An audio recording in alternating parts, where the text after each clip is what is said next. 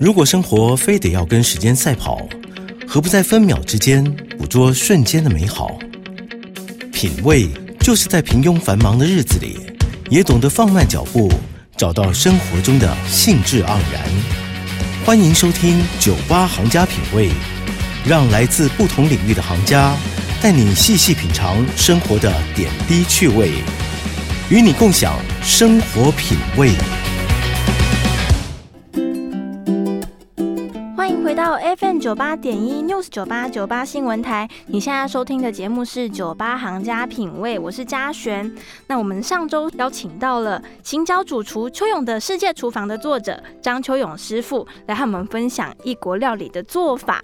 那么这礼拜继续请师傅来和我们介绍好吃的异国料理啦，即使在家做也可以做得出来，非常美味的异国料理。那接下来想要请师傅和我们聊一聊，师傅在书中有提到一个韩式的料理，嗯，叫做鲍鱼石锅拌饭。对对，那这是什么样的机缘下师傅尝到的呢？这个也是很，就是我之前在出爱玩客的外景的时候，我们到了济州岛，嗯。那跟着这个就是遇到这些海女，嗯，那这些海女，我觉得她们称之为移动的世界文化遗产。对，为什么呢？嗯。就是她们最年轻的海女已经大概五十几岁，快六十岁了，哦，真的是最年长的大概快八十岁，八十哦，快八十，对啊，七十几岁，快好八十好。健勇哦，所以你可以想象他们是多么的算是年长，可是他们非常的身手矫健。嗯嗯因为那时候我们就是跟他们去体验他们的这个生活的态度跟生活的方式，哇，所以我们跟他一起下海去捕捞海鲜。哦一下海不夸张，虽然我平常有冲浪，但是我那天冷到不行，我有点不敢动，你知道吗？天吗？对，那哦因为很冷，而且我相信你应该知道，碰到海水或者是碰到水会冷之后，你不要不要就不敢动，不会动，然后就像一个木头杵在那边，但是你就看到那个。呃，应该算是我可以叫她阿姨吗？好，阿姨的话，可可她以，对姐她就姐，啊，欧尼啊，姐姐姐姐姐姐，对，哦，她就很迅速、很皎洁的就往下一冲，嗯，起来就两颗鲍鱼在她手上。哦，我看到那鲍鱼的时候，我真的吓一跳，我觉得 太太夸张了吧？你几岁的人，你怎么会这么快？而且你都不怕冷哦？他们之后后来我才知道，问了一下，他们以前是。海女是靠这个嗯一家是靠海女的这个收入来源来收过生活的。海女吗？对，最刚开始的时候，最刚开始的时候，济州岛是这样子哦。对，可是后来当然现在有一些其他的这个工作可以做，嗯男生也出去工作了，所以海女就变成是为什么叫世界的那个移动的文化世界遗产，就是嗯他们快要灭绝了。说实在的，哦已经没有人想要去交接这件事情，去传承这件事情了。对，是韩国只有济州岛才有吗？呃，我知道的话是只有济州岛才有，哦，因为我知道日本好像岩手也是有，就是对小海女日剧嘛。对对对对对对真的很少部分。但是那个时候看到对海女这样做，然后呃，就上岸之后就到他家，嗯所以他做了这个鲍鱼的石锅拌饭，就像刚刚他捕捞到的那个捕捞到的那两颗鲍鱼，哇对鲍鱼，然后来做这个石锅拌饭。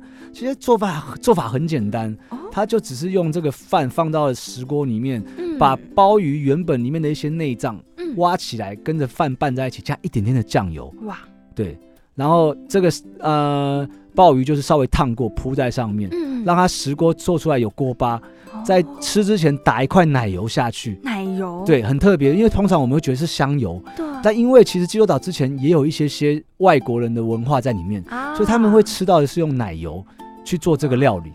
那我觉得吃下去的时候，我觉得很搭很 match，而且有满满的感动。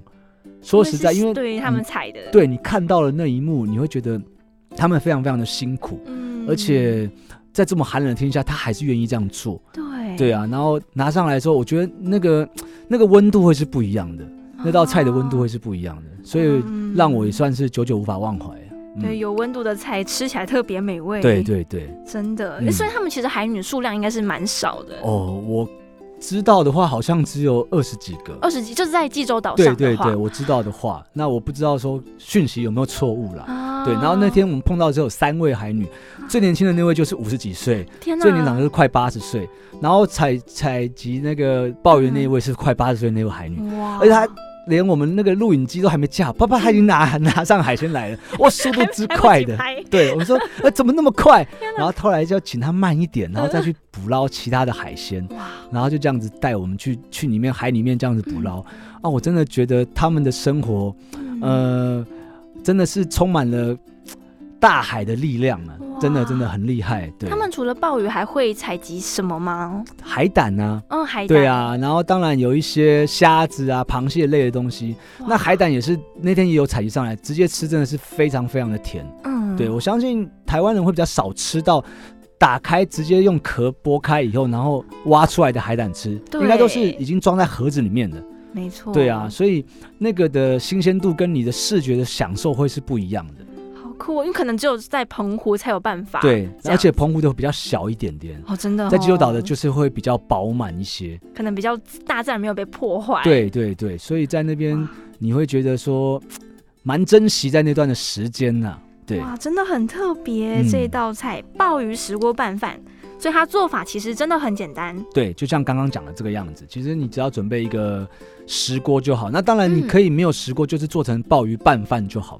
它的哦食材就是这么的简单，只要这些东西嗯就好。做嗯鲍鱼拌饭，我就是普通的，对，因为其实石锅的重点是要那个锅巴嘛。对，要锅巴对，所以这个锅巴在外面就要多二十块了哈。对，在外所以你面要多少？对你只要看到有石锅的话，它跟拌饭的差距就在这个地方。啊，对啊，那就是差于这个锅巴。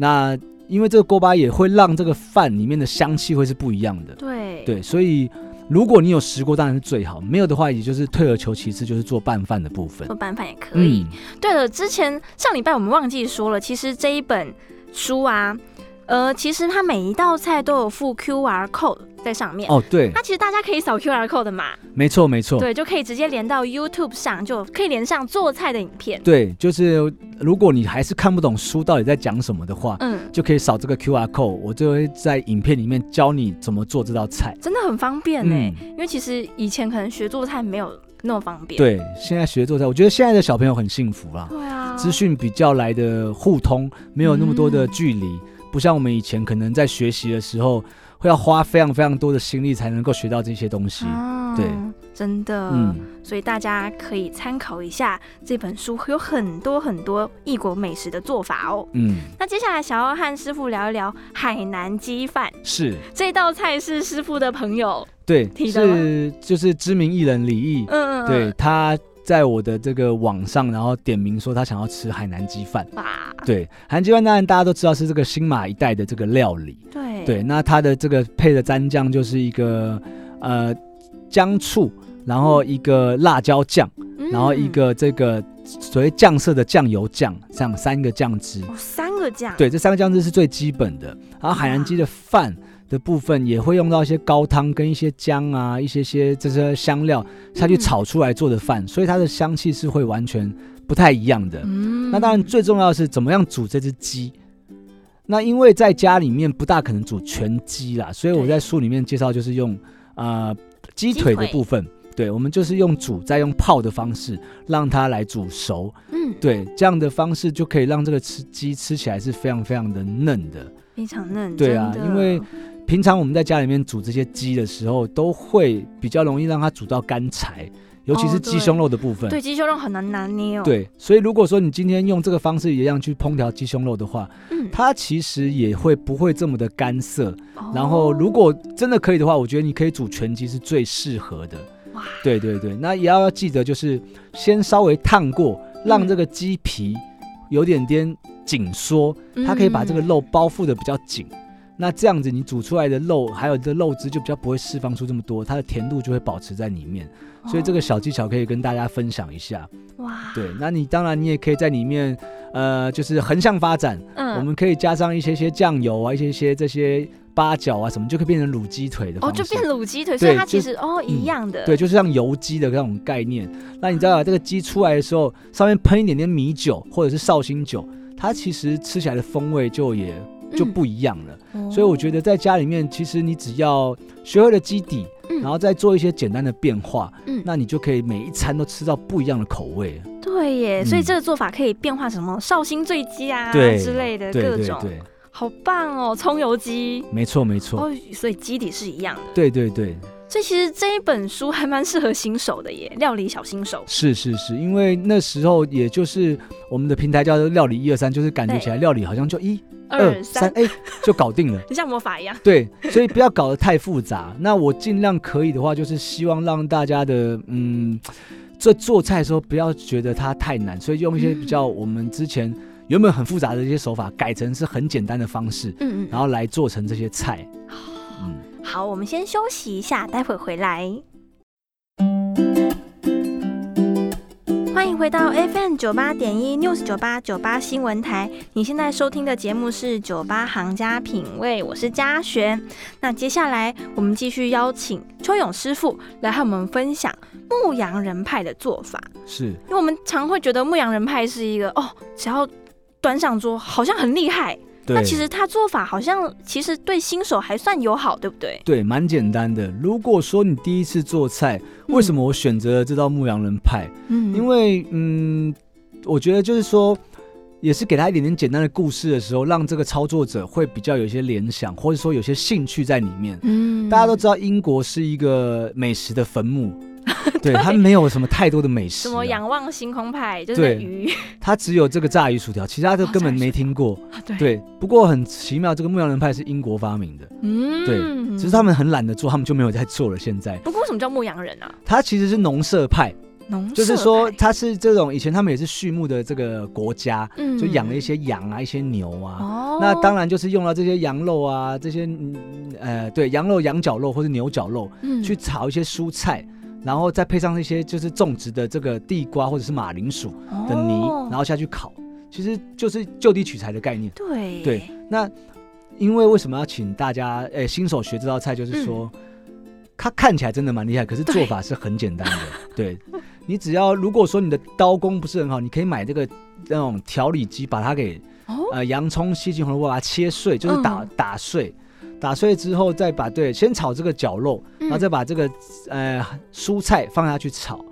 对，炒完之哦后，其实你可以加一点点高汤，或者是说加一些些番茄酱，我觉得都可以。哇，对，都可以。然后做成这个基底，嗯那你的马铃薯只要用电锅蒸熟，嗯你想要让它漂亮一点，就放到挤花袋里面挤在上面，哦对，压碎捣成泥挤在上面，然后再放到烤箱里面去烤。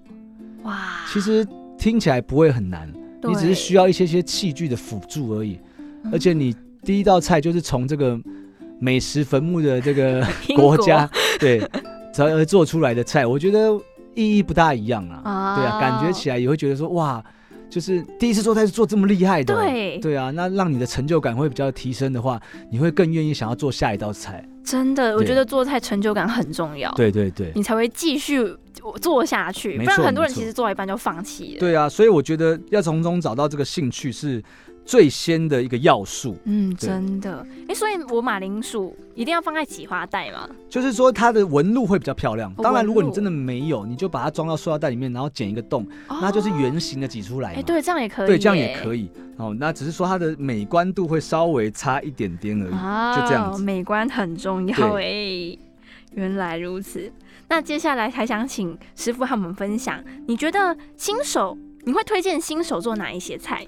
呃，如果说这边的话，嗯，像古巴三明治也是蛮推荐的。古巴三明治，，对，为什么叫古巴？它是古巴人发明的，它是对，它是古巴古巴人发明，就是呃，以前古巴其实没有那么的有钱，嗯，那他们都会去美国打工啊，哦对。对，然后去他们帮忙，他们是工人这样子。然后嗯。其实啊，应该说这道菜不是古巴人发明，是哦。美国人要做给古巴人吃的。哦，美国人要做给古巴人吃的对对对对人吃的，对，他就是因为这些人来打工，嗯，然后他们呃，他就用了这个一些呃肉类，然后这些面包，然后做成了这个三明治，然后卖给这些古巴人，哦简单粗暴可以喂饱别人，，对对对，然后所以他们称之为古巴三明治。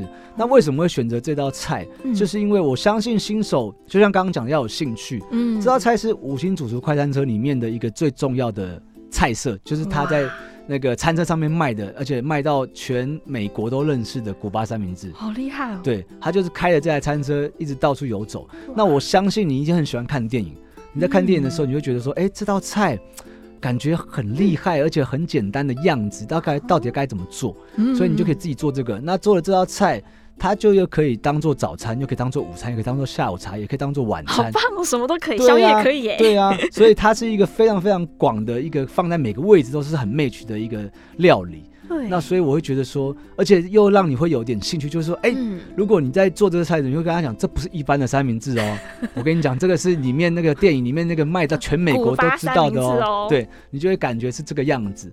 那我就觉得说，你做起来一样，你的成就感会比较高，然后再来是它的上手度也会是比较来的快速一些。哦，因为三明治就是夹起来，对。然后就可以只是说你要一些元素，就是可能要有两种 cheese 啊，然后你的肉稍微腌制一下。那当然，原本他们用的面包叫做古巴面包了。嗯那可是我们当然买不到，我们就买一些可能全麦面包啊，这样子去嗯做一些搭配就可以。那记得把它给稍微，如果没有这个所谓的热压机，你就是放在平底锅上面，再翻过来再煎，就等于说你上面稍微压一下，哦，这样子就可以，就两面都稍微压一下，其实就可以了。哇，对，古巴三明治一个重点，为什么新手做？因为他不在乎美观度，哦，对你即使做的丑，把它放到袋子里面就好啦反。正好吃就好了。对对对，它的重点就是这样，所以它在外带的时候，它原本就是不好看的，啊，原来可是重点是它好。吃啊。那所以它要怎么做呢？需要准备什么食材呢？它要准备什么食材？其实我们这边也很简单，就像刚刚讲的全麦面包嘛，嗯然后我们准备五花肉片、火腿片啊。嗯，那因为这些肉都会比较来的，吃起来会比较腻，啊所以我们会准备酸黄瓜去解它的腻。那这里面就像刚刚讲的，它需要两种 cheese，、嗯所以你不一定要选择这个 cheese 片跟那个我们的 cheese 丝，这是因为我觉得说它比较容易找得到。啊对这些 cheese，那如果说你平常的话，你用其他的 cheese 来做取代，我觉得那个风味会是更棒的。嗯对，那你的肉类可以用到一些酱油啊，梅林辣酱油去腌制一下。什么是梅林辣酱油？梅林辣酱油它就是乌斯特酱，哦这样听起来好像更不不知道该怎乌么形容。斯特酱好像有听乌斯过。特寿司，它就是其实，在你在牛排馆的时候，嗯它会放在旁边让你做调味料，在那个 BB 辣酱油旁边的那一罐酱料嗯叫做梅林辣酱油，其实它一点都不辣，它吃起来有点像乌醋的味道，带点甜味。哦所以用它来做腌制的动作，然后会比较来的入味了，我觉得。哦会比较然后入味对，然后这样做的时候，稍微炒过，再把这些元素加在一起的时候，它很简单就可以上手，就这样子。哇，嗯，然后再配上一些孜然粉。对，哦，孜然粉也是它的灵魂喽。哎，是我给它的灵魂哦，。是你给它的，那原本是什么？原本其实没有这个香料，但是我非常喜欢，因为我去过新疆之后，我觉得嗯孜然是我 就是在那边对他念念不忘的东西，所以我嗯在一些肉类的那个嗯料理里面，我蛮喜欢放孜然粉进去的。哦，可以提个味。，对，呃它可以把一些所谓的你们都就像我们直接讲台语的嗯，恨味压掉，哦，那个腥肉对腥味，对对，就可以压掉。哦所以对我会觉得说，我就加一些些进去，味道会比较好。那这样米酒也可以啊。米酒也可以，但是我们今天做的是西式料理嘛，哦哦，对，所以你加了一个中式的元素进去，其实它会有点格格不入啦。哦，对然后还需要无盐奶油，是，还有黄芥末酱，对，它就是嗯，有点像是汉堡的一些基本元素，但是用的嗯是一种不一样的方式来做呈现。哇，对而且你无盐奶油是要放在面包上没错没错，这这样子你热压出来的面包才会有香气，而且吃起来才有湿润感。哇，真的很香，感觉超适合当早餐的，嗯，真的推荐，这叫做古巴三明治，对。有点像汉堡，其实，对，它其实呃，基本上来讲，三明治类的东西都嗯。蛮像的。那只是说里面的一些像 cheese 啊、像嗯。主食啊，还有像面包啊是不一样的。但是它嗯主要的搭配都是一样，就是夹在中间，可能对潜艇堡也是一样的概念。潜艇堡，对对对嗯那你如果说这个里面你要夹所谓的汉堡肉，其实也可以啦。我哦觉得，也可以吗？我觉得你自己喜欢的话，对嗯自己喜欢的话也可以这样做。但是我觉得那它可以不要称之为古巴三明治哦，就是因为它比较不像。对哦对。可是说你喜欢自己做的话，我觉得可以自己加任何的食材或者是嗯海鲜类的东西，也都还蛮好的啊。哦对对对，那我觉得一样，你先学会一个基本的好三明治的做法。嗯然后你学会之后，你再来做一个一样的横向发展。哦，我再换成是虾子，我再换成是鱼排，那它你就会知道说大概要加些什么，可以解掉它的腻味，可以增加它的风味，可以增加它的湿润感，这样的一些搭配，就会呈现出最好吃的三明治了。哦，所以其实做久你就知道怎么变化，没错不没错嗯，哦，虽然我其实看到最后还是不太懂它古巴的感觉在哪里，是面包吧？对，它的面包叫古巴面包，对然后为什么叫古巴三明治？就是因为它卖给古巴人吃的，嗯所以他们叫它嗯古巴三明治。它的味道会稍微对不太一样那当然了，正统的它是熏烤出一大块的肉再来切片，哦，所以那块肉也是很重要感。觉很豪迈。，对，那当然我们在家里面不可能这样做啦，所以我才用这个肉片去做。对，这是改良过后的是做法。是是，新嗯手友善，新手友善。对，真的很棒。那其实这一本书还有提到非常多，有五十道非常美味的异国料理。不过因为时间的关系，嗯我们可能没有办法一一做介绍。那如果大家有兴趣的话呢，也可以参考这一本。这本新书叫做《青椒主厨邱勇的世界厨房》，那大家这样子的话，也可以在家做出美味的异国料理哟。那也欢迎大家到 YouTube 的料理一二三频道，可以看到邱勇师傅示范的影片。嗯我们今天真的很开心，邀请到邱勇师傅来到节目中和我们分享。那节目就先进行到这边了，谢谢邱勇师傅，谢谢嘉璇，谢谢谢谢